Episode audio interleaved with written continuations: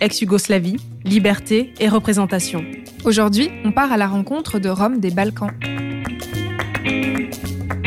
Salut Gloria Salut Sarah, salut tout le monde Bienvenue dans le deuxième épisode d'Héritage. On est super contente de vous retrouver, d'autant qu'aujourd'hui on part à la découverte d'une communauté dont on parle très peu et souvent pas très bien, les Roms.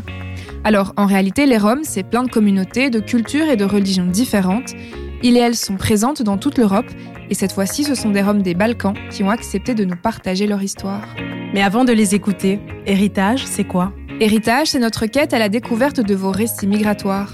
Faire dialoguer deux générations pour garder des traces, transmettre nos histoires, replacer de la fierté dans ces vécus trop souvent dévalorisés.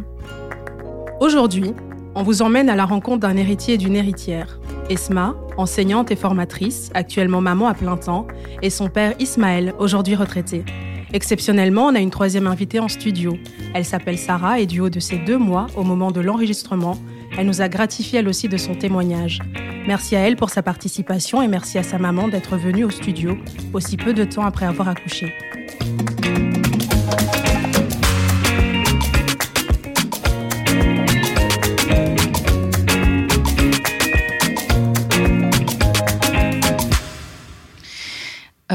Qui m'a donné envie de participer au projet euh, de cette podcast, c'est euh, le transgénérationnel. je pense que c'est hyper hyper important. voilà, là j'ai, je viens d'accoucher il y a deux mois. Elle porte déjà des mémoires transgénérationnelles, donc voilà, ça c'est quelque chose de particulier. J'ai lu un livre qui parle de les fantômes familiaux. donc pour moi, c'est important de laisser une trace et, et cette ce, podcast va, permettre de, laisser quelque chose de concret. Voilà. Et euh, euh, avec mon papa, parce que euh, avec mon père, pourquoi avec mon père Tiens, parce qu'avec mon père, je, discute beaucoup, j'échange beaucoup et et, et c'est important pour moi parce que j'ai peut-être peur qu'il reste pas grand chose quand il va s'en aller. Alors du coup, euh, ça c'est quelque chose qui va rester dans dans dans dans le concret. Je ne sais pas comment expliquer. J'ai matérialisé quelque chose. Voilà, c'est ça. C'est le fait de matérialiser euh, les, les, les échanges qu'on a. Et là, c'est ça, ça, reste. Voilà. J'ai accepté ceci à la demande de ma fille. Et aussi, quelque part, ça me permet peut-être d'exprimer tout ce que j'ai au fond de moi, qui devrait refléter mieux que ça n'a été fait toute ma vie vis-à-vis de mes, mes enfants. Suite à la vie que j'ai eue, un peu avec des hauts et des bas, pas suffisamment de présence vis-à-vis de mes enfants. J'étais très pragmatisme, très pragmatique par contre sur le plan de l'éducation, euh, de la scolarité, mais au fond de moi-même. Euh, je sens que je n'ai pas été autant de temps qu'il aurait fallu que je sois. Pour comprendre l'histoire d'Esma et d'Ismaël, il faut remonter le temps à l'époque de la Yougoslavie du maréchal Tito. D'abord sensibilisé au mouvement ouvrier, il s'inscrit en 1918 au Parti communiste russe. Deux ans plus tard, il rejoint celui de Yougoslavie. Il a aussi fait partie du NKVD, la police secrète soviétique. C'est Staline lui-même qui le nomme, à la fin des années 30, secrétaire général du Parti communiste de Yougoslavie. À la fin de la Deuxième Guerre mondiale, il s'impose par la force à la tête de la République fédérative de Yougoslavie. La Yougoslavie est alors composée de six républiques la Bosnie-Herzégovine, la Croatie, la Serbie, la Macédoine, la Slovénie et le Monténégro. En plus de ces républiques, elle compte quatre langues, trois religions et deux alphabets différents mais un seul parti, dirigé par Tito. Après avoir soutenu Staline au début du XXe siècle, il prend ses distances avec les soviétiques pendant la Deuxième Guerre mondiale. La Yougoslavie participe ainsi à la création du mouvement des non-alignés, qui regroupe les États qui veulent rester neutres durant la guerre froide. La République fédérative de Yougoslavie prit fin en 1980, à la mort du maréchal Tito. Toutes les républiques qui la composaient sont aujourd'hui devenues des États indépendants. Ce que je sais du parcours migratoire de ma famille. Alors, je sais que mon papa, il est venu ici, il était euh, assez jeune. Euh, donc, euh, il a vécu euh, un tremblement de terre en ex-Yougoslavie. et puis, un peu après le tremblement de terre, ils sont venus en Belgique. Je sais que mon papa, il était super intelligent à l'école et qu'il a sauté une classe. il nous l'a répété et répété. je sais que mon grand-père, donc le papa de mon papa, il avait un café. Euh, ce que je sais, c'est qu'au début, bah, c'était, ils, ont été hyper bien accueillis par les Belges. Euh, ils habitaient sur Anderlecht, je pense, ou Molenbeek, je sais plus. Euh, du coup, oui, il a eu, il a vécu ça super bien à l'école aussi. Voilà. Après, je crois que ma grand-mère, elle a eu les deux autres frères et sœurs de mon papa. Et là, mon grand-père, il a un petit peu paniqué et euh, je pense qu'il voulait autre chose. Il voulait euh, la conquête de l'Eldorado, si on pourrait dire. Et du coup, il est parti euh, aux États-Unis et il a laissé ma grand-mère ici avec mon père et ses trois frères et sœurs. Et comme mon père, c'est l'aîné, bah, il a dû arrêter ses études alors qu'il avait sauté une classe, qu'il était hyper intelligent. il voulait faire du droit, il n'a pas pu. Et du coup, euh, il a dû bosser et un petit peu essayer de monter, euh, enfin, prendre euh, sur ses épaules sa famille. voilà. Et puis, il a rencontré ma maman. alors, ma grand-mère, elle, elle était elle a vécu les choses très difficilement. Alors, euh, à l'heure actuelle, on parle de la charge mentale. Alors, j'imagine euh, qu'est-ce qu'elle a pu vivre euh, à cette époque-là, toute seule? Elle n'avait pas la langue non plus, donc ça, ça, a dû être très compliqué. En plus, elle était un petit peu jalouse, même beaucoup. Mais mon grand-père, c'était quelqu'un qui allait voyager aussi avec les femmes. donc, c'était un petit peu... voilà, c'était je pense que c'était une réaction qui était dite euh, normale. Euh, et sa jalousie, euh, elle en est tombée malade. Donc c'était très difficile pour mon père et les frères et sœurs. Et il y a un épisode assez particulier de, de, ma, de ma famille, c'est que ma grand-mère est décédée dans des conditions un petit peu bizarres. Voilà. Il y a trois ans, j'ai essayé de faire des recherches. Euh, elle, on l'a retrouvée euh, décédée euh, dans des dans des décombres de maisons qui étaient en construction à Malbec, voilà. Et, et elle n'a pas de certificat de décès. Voilà. Donc ça c'est une, une histoire assez particulière dans l'histoire familiale. Et je porte son prénom en fait. Donc, je m'appelle Esma comme elle, paix à son âme. Donc voilà, c'est ce que je sais de, de, mon histoire. Euh, je sais que quand on était en Macédoine, euh, plus haut dans, dans les générations, euh, on s'occupait de, de mettre des fers. On était. non, on mettait les fers à cheval sur les chevaux. Donc, c'est. Donc voilà, ça c'était c'est l'histoire du patrimoine. On avait des chevaux et on s'occupait des chevaux. Donc euh, voilà, j'ai une cousine à moi qui est passionnée des chevaux. Ça doit venir de là. Euh, sinon, euh, je j'ai toujours pas été en Macédoine. Et j'espère que j'irai un jour. oui, j'aimerais ajouter sur le fait que ma mère est décédée très jeune, 44 ans. Mon père nous a quittés, j'avais 15 ans et demi. Je me souviens, je n'oublierai jamais, c'était le 26 juin 1974, l'avion décollait. Non, le 27 avril, pardon. Et j'ai terminé cette année-là, donc euh, fin juin. J'ai trouvé une place. J'ai trouvé une place au mois de juillet. Et l'employé ne m'a déclaré qu'à à partir du 20 août, étant donné que j'avais 16 ans le 20 août. Donc, euh, sinon, j'aurais été apprenti au lieu d'ouvrier. C'était une euh, société électro enfin, qui vendait du matériel électrique en gros. C'était une grosse boîte avec 13 succursales en Belgique. C'était, ça s'est dénommé Gaston de Rame. Moi, je me souviens mon premier, ma première fiche de salaire, on était payé au mois dans une enveloppe, c'était 12 000 et des je sais pas quoi. Et puis après un an, je me suis rendu compte que c'était pas suffisant, il fallait assumer le loyer. Je pense qu'il était de 3 000, 3 500 francs à cette époque-là. Puis, vous savez, vous avez 16 ans, vous êtes beau garçon. Euh, il faut beaucoup de caractère pour euh, s'occuper en même temps et essayer de vivre sa jeunesse, ou, enfin de rentrer dans la jeunesse. La plus grande déception et regret que j'ai, c'est que mes deux filles n'ont pas connu leur grand-mère. Mon fils, oui. J'ai un fils de 45 ans, que ses sœurs connaissent bien, qui, qui ont très bon contact. En fait, c'était quand j'ai connu leur mère, qui était jeune fille, on, nous a surpris. Et le père de leur mère, sicilien, un jour s'est présenté devant chez moi avec un couteau à la main. Il voulait me faire la peau chez les Siciliens, enfin. Et j'ai pris peur et j'ai quitté sa mère pendant un an.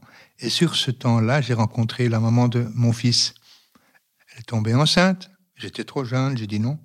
À cette époque-là, on pouvait avorter les gens en Hollande. Je m'étais mis d'accord, j'étais trop jeune. Et malheureusement, malheureusement, quelqu'un a dénoncé la mère de mon fils qui travaillait en noir dans une cuisine. Elle est venue, euh, le contrôle est venu, l'immigration, ils l'ont mis en prison. Une semaine après, ils l'ont expédié en Macédoine, enceinte. Donc, euh, moi, je me suis dit, mais je n'avais aucun pouvoir, aucun contact. J'étais encore sur le statut de réfugié politique que mon père avait. Donc, je ne pouvais en aucun cas aller en Yougoslavie, où j'étais trop jeune. Et moi, je me suis dit, bon, ben, elle va, elle va avorter. Chez nous, c'était permis. Eh bien, non. Et trois ans après, mon père avait été à Skopje, il est revenu nous voir et il m'a dit Ismaël, j'ai vu ton fils. J'ai dit Pardon, papa, de quoi tu parles? J'ai vu ton fils. Quel fils, papa? Et ainsi de suite. La question, c'est quelle était la raison pour laquelle vous êtes venu? Ah, la raison pour laquelle, c'est parce que mon père était quelqu'un qui voulait plus. mon père travaillait comme imprimeur, il avait construit sa petite maison, on ne manquait jamais de rien. Il était très strict, mais il voulait plus étant donné que mon oncle, le frère de ma mère, qui lui était déjà à Paris, et avec ça, ils ont planifié trois, trois amis, c'est-à-dire mon père et deux autres. Ils se sont enfuis hein, sans que les, femmes ne soient au courant. Hein. Et puis quand ils sont arrivés ici, ils ont d'abord ils sont allés à Paris et mon oncle m'a dit, le frère de ma mère, il a dit écoutez pour vous c'est pas ici, vous serez mis en Belgique. Et ils sont arrivés en Belgique et à cette époque-là, le Caritas recueillait les gens qui demandaient l'asile politique. ils ont été, et mon père a, directement trouvé une imprimerie, et puis ils ont trouvé un appartement. C'était rue euh, Avenue des Celtes, celle qui va de Mérode à, à la place Saint-Pierre, là. Et je me souviens, j'étais au coin là et je voyais mon père qui descendait de la, du parc cinquantenaire. Il avait une lambretta à ce moment-là. J'oublierai jamais, je l'attendais à 5h, 5h30. Donc, mon père était bien. Et ce qu'il voulait, c'était plus. Ce qu'il voulait, notamment le fait sur le plan qu'il avait déjà prévu ça. J'étais enfant, 4-5 ans, quand il venait avec les, les, amis de, de l'orchestre, parce qu'il avait un petit orchestre où il faisait des, des mariages ou quoi sais-je. J'étais toujours très curieux, tout en étant assez réservé. J'entendais les amis, mon père disait, oui, quand Tito va partir, Tito était le président, le maréchal Tito était le président de la Yougoslavie, qui avait réussi à réunir la Yougoslavie, en faire une confédération après la guerre.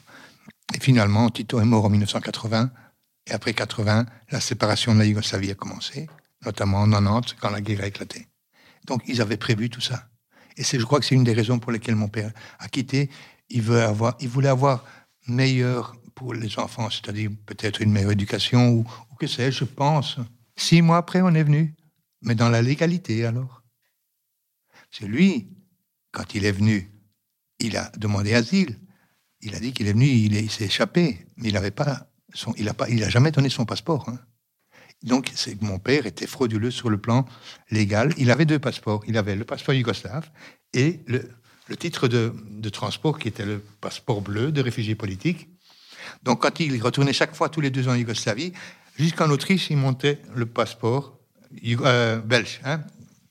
Et quand il passait l'Autriche, il montait en Yougoslavie, en Serbie, il montrait le passeport yougoslave et il arrivait. C'était, c'est une histoire de gitan, quoi.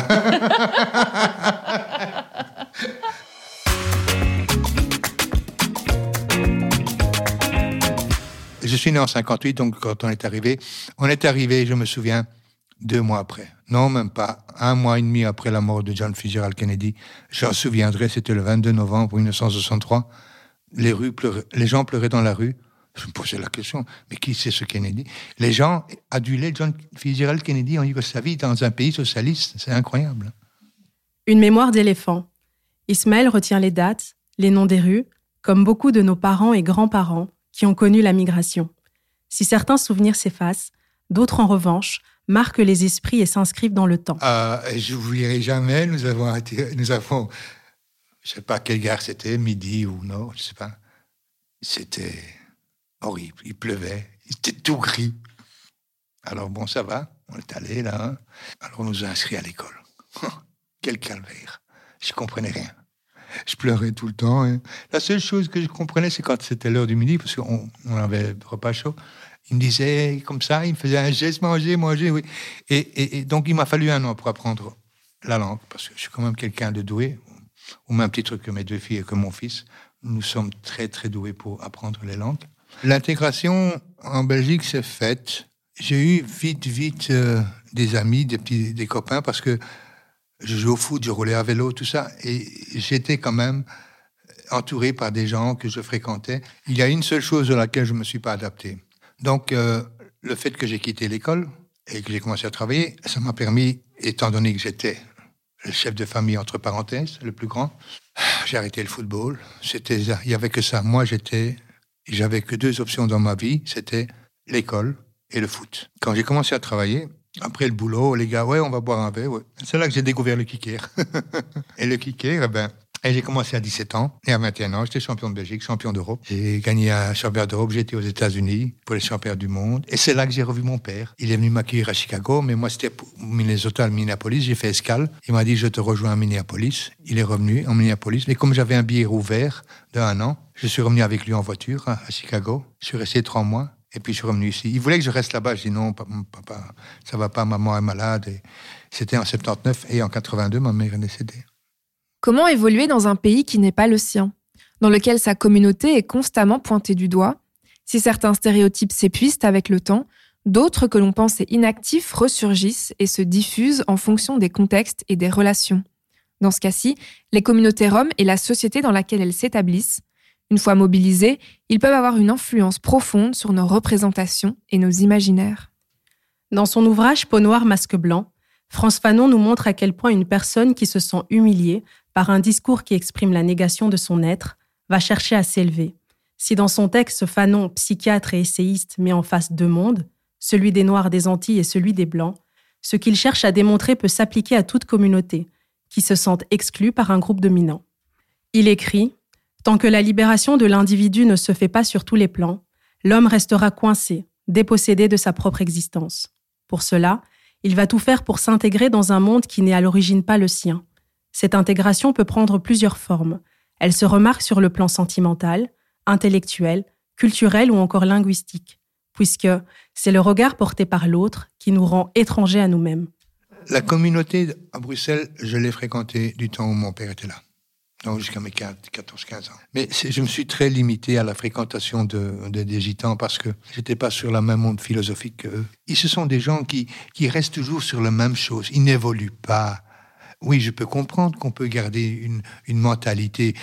Je ne vais jamais, j'ai toujours exprimé, je, suis gitan. Les gens, j'ai travaillé aux armes de Bruxelles pendant cinq ans. Hein.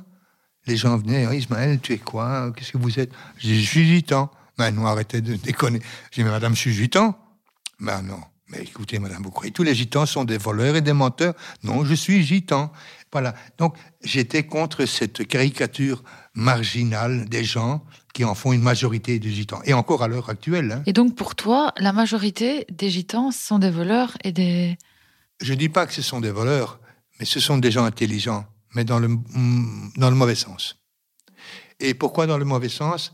C'est ce qui était auparavant, il y a 50, 60 ans, notamment à Skopje en Yougoslavie, on se débrouillait dans la rue, on allait dans la rue, on faisait du daoulka ou de la musique pour avoir de l'argent. Donc on se débrouillait par notre façon de vivre, mais c'était une manière d'exprimer notre liberté, nous faisions ce que nous voulions. Euh, je ne parle pas à mon titre personnel, je parle à tout ce que j'ai vu. Parce que mon père, à 12 ans, on a été en vacances, et il nous a abandonnés en Yougoslavie avec ma mère. Ah, donc à 12 ans, il, il, vous avez déjà d'une certaine manière abandonné et vous avez ramené en Macédoine. Oui, il nous a ramené pour nous laisser avec notre mère. Donc quand tu dis non à la communauté euh, rome, c'est que d'une certaine manière, quand tu, tu dis une fois que mon père est parti, je me suis un peu éloignée, c'est que tout, tout l'esprit, toute la, en, fait, toute la culture, tu as voulu t'en détacher. Non. Même quand mon père était là, ce n'était pas moi qui voulais me rapprocher de, mes semblables. C'est par rapport à lui, à ma mère, qui rendait visite à des amis. Et moi, par la force des choses, j'étais obligé de les accompagner. Mais tu es bien d'accord que dans, dans notre famille, tu es le seul qui est comme ça. Par exemple, mon oncle, ton frère, lui, il a toujours été en contact avec la communauté. euh. Encore moins que moi, Faïk. Ok, mais maintenant, il s'est quand même marié avec. oui, euh, mais pour ça, tu, tu sais que ton oncle, il ne dit pas qu'il est gitan, lui. Hein. Ok, d'accord. Il n'y a que moi qui, euh, des, des frères et sœurs, euh, qui a revendiqué. Même mon père, ton grand-père, hein, était assez gêné. Il disait qu'il était turc. Parce que c'est c'est pas ok. Il y a trop de stéréotypes autour de- des gitans et nous, on veut pas. Et pour moi, c'est la cause la principale de la non-acceptation de notre ethnie dans le monde. Moi, je dis, moi, je suis fière de dire que je suis rome. Je pense que ça change en fait, que les gens disent maintenant, que notre communauté le dit et le revendique. Pas suffisamment, Esma. Ça dépend dans quelle catégorie sociale on se trouve. Si déjà le politique ne reconnaît pas euh, la communauté rome, ne leur donne pas euh, euh, voilà une légitimité. Ils ne peuvent pas leur donner une légitimité, Esma. On n'a pas de pays. Nous n'avons pas de pays et on- je pense qu'on n'en a pas besoin en fait. Si on, on est parti de là où on était, euh, c'est qu'on avait d'autres choses à faire et que notre mission, elle était, elle était, elle était euh, différente. Et je pense que je pense qu'on est citoyen du monde et que c'est suffisant. Et que l'objectif, je pense pour nous en tant que Roms, c'est d'incarner ce- ce- cette richesse d'être citoyen du monde et, euh, et d'incarner cette liberté en fait, d'être dans l'adaptation, euh, d'être euh, dans la joie, peu importe les situations. En fait, j'avais, tout près de chez moi, donc euh, avant j'habitais euh, à Scarbeck, il y avait euh, un camp, enfin c'était pas un camp, en fait c'était un, un genre de terrain vague, et euh, des Roms se sont, se sont installés. Et euh, mais ils ont ils ont construit hyper vite quoi. Ils ont fait des petites euh, des petites cabanes vite vite vite vite. Et puis après euh, ils ont ils ont ils sont venus ils ont ils ont ils ont tout. Ah, Je pense qu'ils ils avaient, tout enlevé et je pense qu'ils ils sont revenus et ils ont reconstruit. En fait, c'est ok. Il n'y a pas de. J'ai l'impression qu'il n'y a pas de colère. Il n'y a pas de. Il y a ok. C'est difficile. Eh ben, on va recommencer autre part. Je pense que dans notre communauté, en tout cas euh, de, de- ce côté-là, euh, eh bien, il y a cette persévérance et euh, cette cette cette foi en fait. Ok, bah, je vais avancer et, et tout ça dans, dans un esprit assez dans la, dans la, dans la joie. Quand, quand mon papa dit euh, on n'a pas de pays, si, si, mon pays, c'est la Belgique, en fait. Et, ce que je représente, euh, euh, ce que je représente, c'est une partie de ma pluralité. Et, et- et cet aspect, en fait, ce que, ce que je veux dire, c'est que c'est pas parce que j'ai pas de pays, en tout cas du côté de mon père, que je peux pas me sentir Rome. C'est à l'intérieur de moi, c'est dans mon ADN, et c'est ça que je prends, c'est tout le positif, en fait. En tout cas, c'est ce que je choisis de prendre euh, à l'heure d'aujourd'hui. Et, euh, et je peux entendre que, papa, bah, tu as, cette, euh, cette vision-là, et cette vision-là, elle, elle lui appartient en fait. Mais moi, je vis les choses autrement.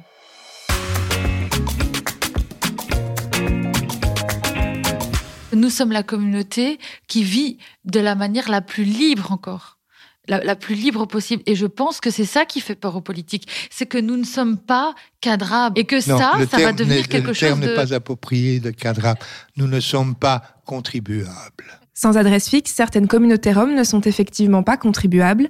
Rappelons tout de même que la quasi-totalité des Roms sont sédentarisés et participent donc à la vie du pays dans lequel ils et elles habitent. Alors je voulais dire pleinement, ils et elles participent pleinement à la vie en société, mais pour ça je pense qu'il faut être considéré comme un citoyen ou une citoyenne à part entière. Or dans leur histoire, ça n'a pas beaucoup été le cas. La majorité de celles et ceux qui se sont installés en Roumanie ont été réduits en esclavage. Ça a duré cinq siècles, du 14 au 19e. Dans les principautés de Valachie et Moldavie, tous les esclaves n'étaient pas forcément roms, mais quasi tous les roms étaient esclaves, c'est-à-dire propriété du prince, des monastères ou des aristocrates. Aujourd'hui, les communautés roms forment la plus grande population minoritaire d'Europe. C'est aussi l'une des populations les plus discriminées. En plus des injures et préjugés racistes, certaines communautés sont particulièrement précarisées. C'est par exemple le cas en Roumanie, où l'abolition de l'esclavage n'a pas été synonyme d'intégration à la vie socio-économique du pays.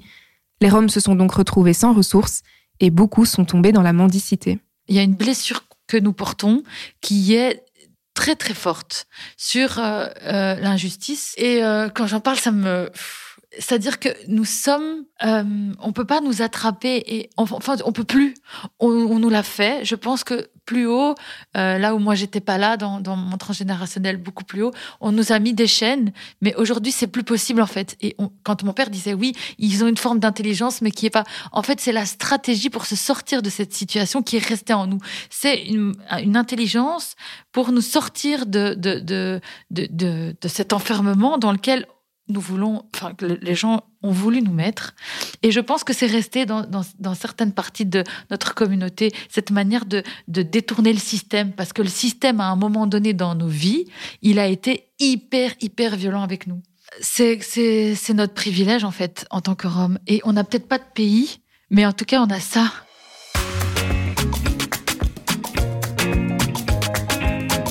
Avant que les autres acceptent ce qu'on est, je pense que ça passe par nous-mêmes, par le fait d'accepter que je sois Rome, le fait d'accepter que je fais partie d'une lignée de femmes qui ont vécu des choses exceptionnellement difficiles et que je porte ces blessures et que je, les accueille, que je les accepte et que je les soigne.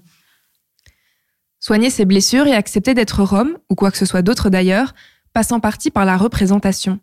Être représenté, c'est exister dans la société, avoir une place dans cette société.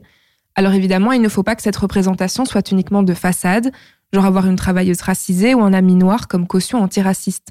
Dans la même veine, le fait qu'une entreprise soit dirigée par une femme ne garantit pas que ces travailleuses seront mieux payées et moins harcelées. Ce dont on parle, nous, c'est de vraies représentations, c'est-à-dire qui ne véhiculent pas de préjugés négatifs, mais qui correspondent à la réalité des personnes représentées.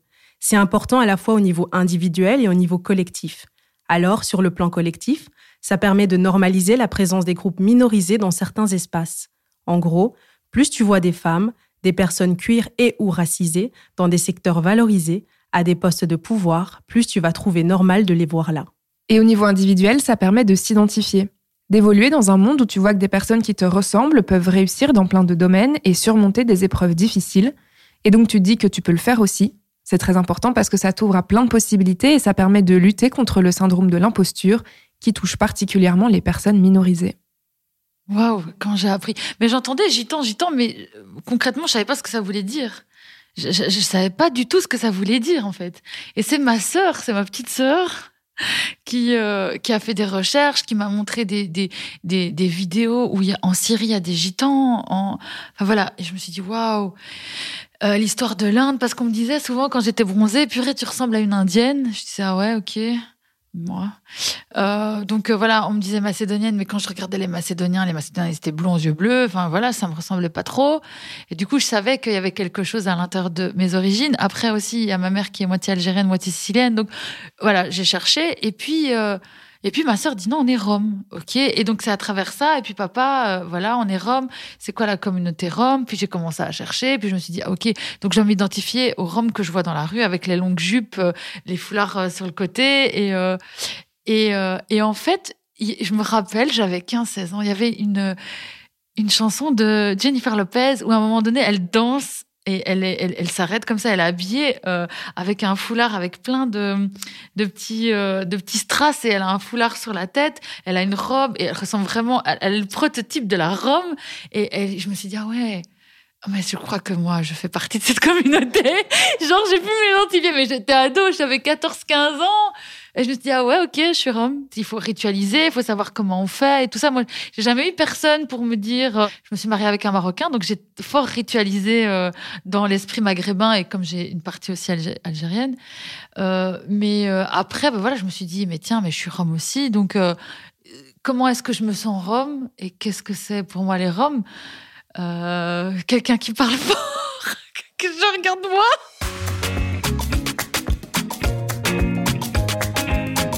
Quand j'écoute les chansons de Kenji Girac, il y a une chanson qui dit, euh, qui parle de, de, de, de, la culture et nous on parle fort et tout ça. Et je me reconnais vraiment là-dedans. Et je me suis dit, bah oui, en fait, c'est ça. Voilà. Vraiment, mais c'est c'est c'est c'est c'est pas des références qui sont hyper euh, hyper. Euh, je pourrais pas dire que j'ai été dans un dans un dictionnaire ou dans un. Voilà. Moi personnellement, ma sœur a fait beaucoup plus de recherches. Elle a été vraiment euh, dans dans des écrits. Elle elle, elle a fait des des, des recherches euh, beaucoup plus sérieuses moi, en fait, c'est plus dans le feeling, dans, dans, dans ce que je ressens euh, instinctivement, en fait. Mais tu dois savoir qu'il y a des grands chefs musiciens, que ce soit Django Reinhardt, que ce soit Manitas de Platas, tous les Espagnols du flamenco, c'est nous, les Gitans. Oui, papa, mais en politique, on n'est pas nombreux. Hein que ce soit en politique ou dans d'autres secteurs, la qualité de la représentation a donc un rôle crucial pour les personnes minorisées. Le degré de transmission de la culture d'origine est lui aussi central. Face à la culture dominante du pays d'accueil, tous les parents n'adoptent en effet pas la même stratégie. Certains couples choisissent délibérément de parler uniquement français à la maison, d'autres tiennent au contraire à ce que leur enfant connaisse la ou les langues de leur pays d'origine. Ces différentes stratégies découlent de plusieurs choses, comme la vision qu'ont les parents de l'intégration, mais aussi du parcours de ces derniers. La forte transmission est par exemple caractéristique des parents qui ont migré à l'âge adulte, là où ceux arrivés jeunes dans le pays d'accueil développent plutôt une stratégie de transmission orientée vers ce pays d'accueil. Les études montrent aussi que les enfants uniques et les aînés ont plus de chances que la langue de leur pays leur soit transmise que leur cadet. On lui demandait quand on était petite, on lui demandait, papa, parle-nous, parce qu'il y a un cousin à lui qui est venu vivre avec nous, et, euh, et lui il nous parlait, mais enfin moi j'avais déjà 10 ans, ma sœur elle avait euh, 6 ans et, euh, et il disait mais non, vous n'en avez pas besoin, vous n'allez pas en avoir besoin ici. À quoi ça va servir? À quoi ça va vous servir? Apprenez l'anglais, apprenez euh, d'autres langues, mais le gitan ça ne va pas vous servir à grand chose. Donc voilà. Pour moi la nécessité elle était elle n'était pas là étant donné que je n'avais aucune aucune attache. Je suis parti, j'avais 5 ans. J'ai pas mon adolescent, j'avais pas fait d'amis donc je ne me voyais pas, je m'étais, comment est-ce qu'on peut dire, oui, dissocié ou adapté ici, pas euh, conforme ou bien pas euh, intégration. Non, euh, l'intégration, elle est ce que tu es et la manière dont tu vois la vie. Parce que tous les Belges qui disent oui, ils sont des étrangers, ils s'intègrent pas. Mais c'est quoi l'intégration?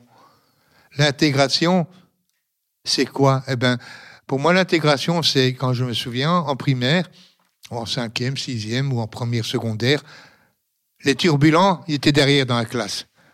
Mais je me suis rendu compte que ces turbulents-là, c'était les, élèves qui avaient le plus de caractère, parce qu'ils osaient exprimer ce qu'ils pensaient, tandis que tous les fraudes-balles qui étaient devant, le premier rang, oui, ils étaient bons, mais c'est pas parce qu'ils étaient premier, deuxième de classe qu'ils étaient le plus intelligents qu'ils avaient le plus de personnalité. Donc, euh, ce que je me rends compte, c'est que euh, il y a vraiment une grosse différence entre la première, la deuxième et la troisième génération.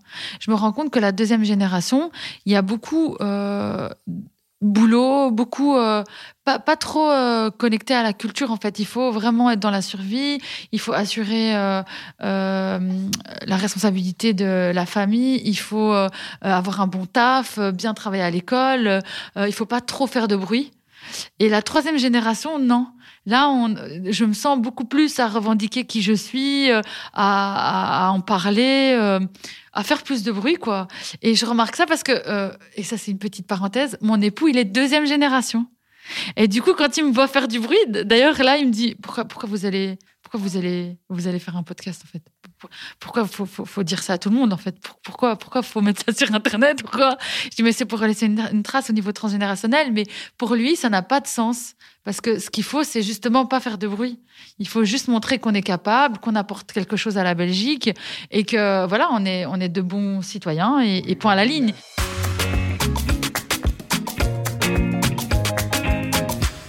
Alors, euh, l'acculturation de mon père. Euh, donc, j'avais appris ce terme euh, en première année supérieure puisque suis fait des études d'instit et j'étais déjà très en colère. Je trouvais que c'était important de revendiquer son identité. Donc, je me suis cherchée et je me suis trouvée à travers l'islam. Et là, vraiment, là, j'ai commencé à revendiquer mon identité à travers le réseau spirituel de, de, ma culture euh, rome, parce que je savais que, du coup, mon père, il s'appelle Ismaël. Quand je parlais à mon père, il me disait, bah oui, nous, on est musulmans, euh, ton grand-père, euh, il égorgeait les moutons dans le, dans le village, ok. du coup, j'ai été chercher ma culture et mon identité à travers l'islam, et je l'ai revendiqué très fort. C'était la période où il y avait les interdictions, les premières interdictions du voile, donc j'ai porté le voile, j'étais là en mode, je manifestais et tout. C'était vraiment mon c'était ça. Et, euh, et puis après, euh, bah, euh, je me suis dit, ouais, ok, il y a d'autres choses. Et comment est-ce que je pourrais le revendiquer avec mes filles? Mais c'est surtout le fait, oui, de prendre la parole et de pas.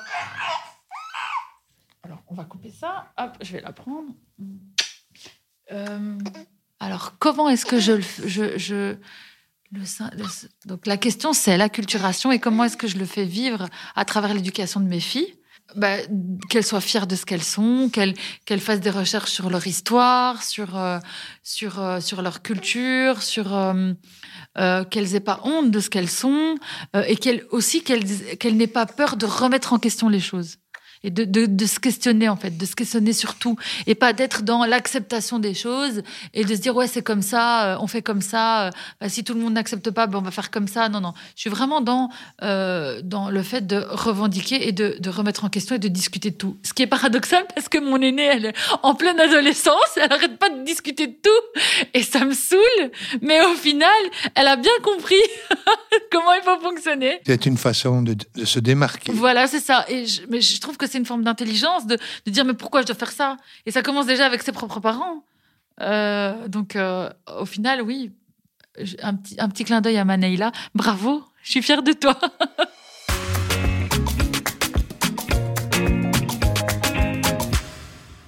Pour finir, on a envie de revenir sur la question de l'héritage. Pendant un peu moins d'une heure, Esma et Ismaël nous ont partagé un peu de ce que ils et elles ont reçu en héritage. Là, on leur a demandé de nous parler de ce que ils et elles ont envie de laisser en héritage. Alors moi, ce que je voudrais laisser à mes enfants, c'est le fait de leur dire que tout est possible et que tout peut être changé, que tout change, que rien n'est figé, que tout est en mouvement et qu'elles ont euh, la capacité et la force de, de pouvoir tout changer. C'est leur dire qu'elles sont libres et qu'elles ont le pouvoir d'être libres. Et c'est sur ces très belles paroles que se termine ce deuxième épisode d'Héritage. Une conclusion qui prend tout son sens quand on sait que la liberté passe aussi par la possibilité de se réapproprier à la fois son histoire et les récits qui nous concernent. On espère que cet épisode et tous ceux à venir nous feront avancer sur ce chemin de la réappropriation et de la liberté. Oui, et on est vraiment contente d'avoir partagé ce moment avec ces trois générations, Sarah, Esma et Ismaël. En studio et en montage, il et elle nous ont fait rire et nous ont questionnés sur l'importance de la représentation, mais aussi sur le type de relation que l'on peut avoir ou pas avec sa communauté quand elle est constamment discriminée. On se souviendra aussi de la force de caractère nécessaire pour se construire une vie ailleurs et s'extirper des préjugés, et de celle qu'il faut pour se connecter à une culture et une histoire qui ne nous a pas été transmise. Tout ça pour dire merci à vous de nous avoir écoutés. On espère que cet épisode vous a plu. N'hésitez pas à nous dire ce que vous en avez pensé, si ça fait écho à votre vécu, et on vous retrouve avec plaisir sur notre page Instagram héritage.podcast, héritage au pluriel.podcast. Et on vous donne rendez-vous dans un mois pour le prochain épisode. À bientôt!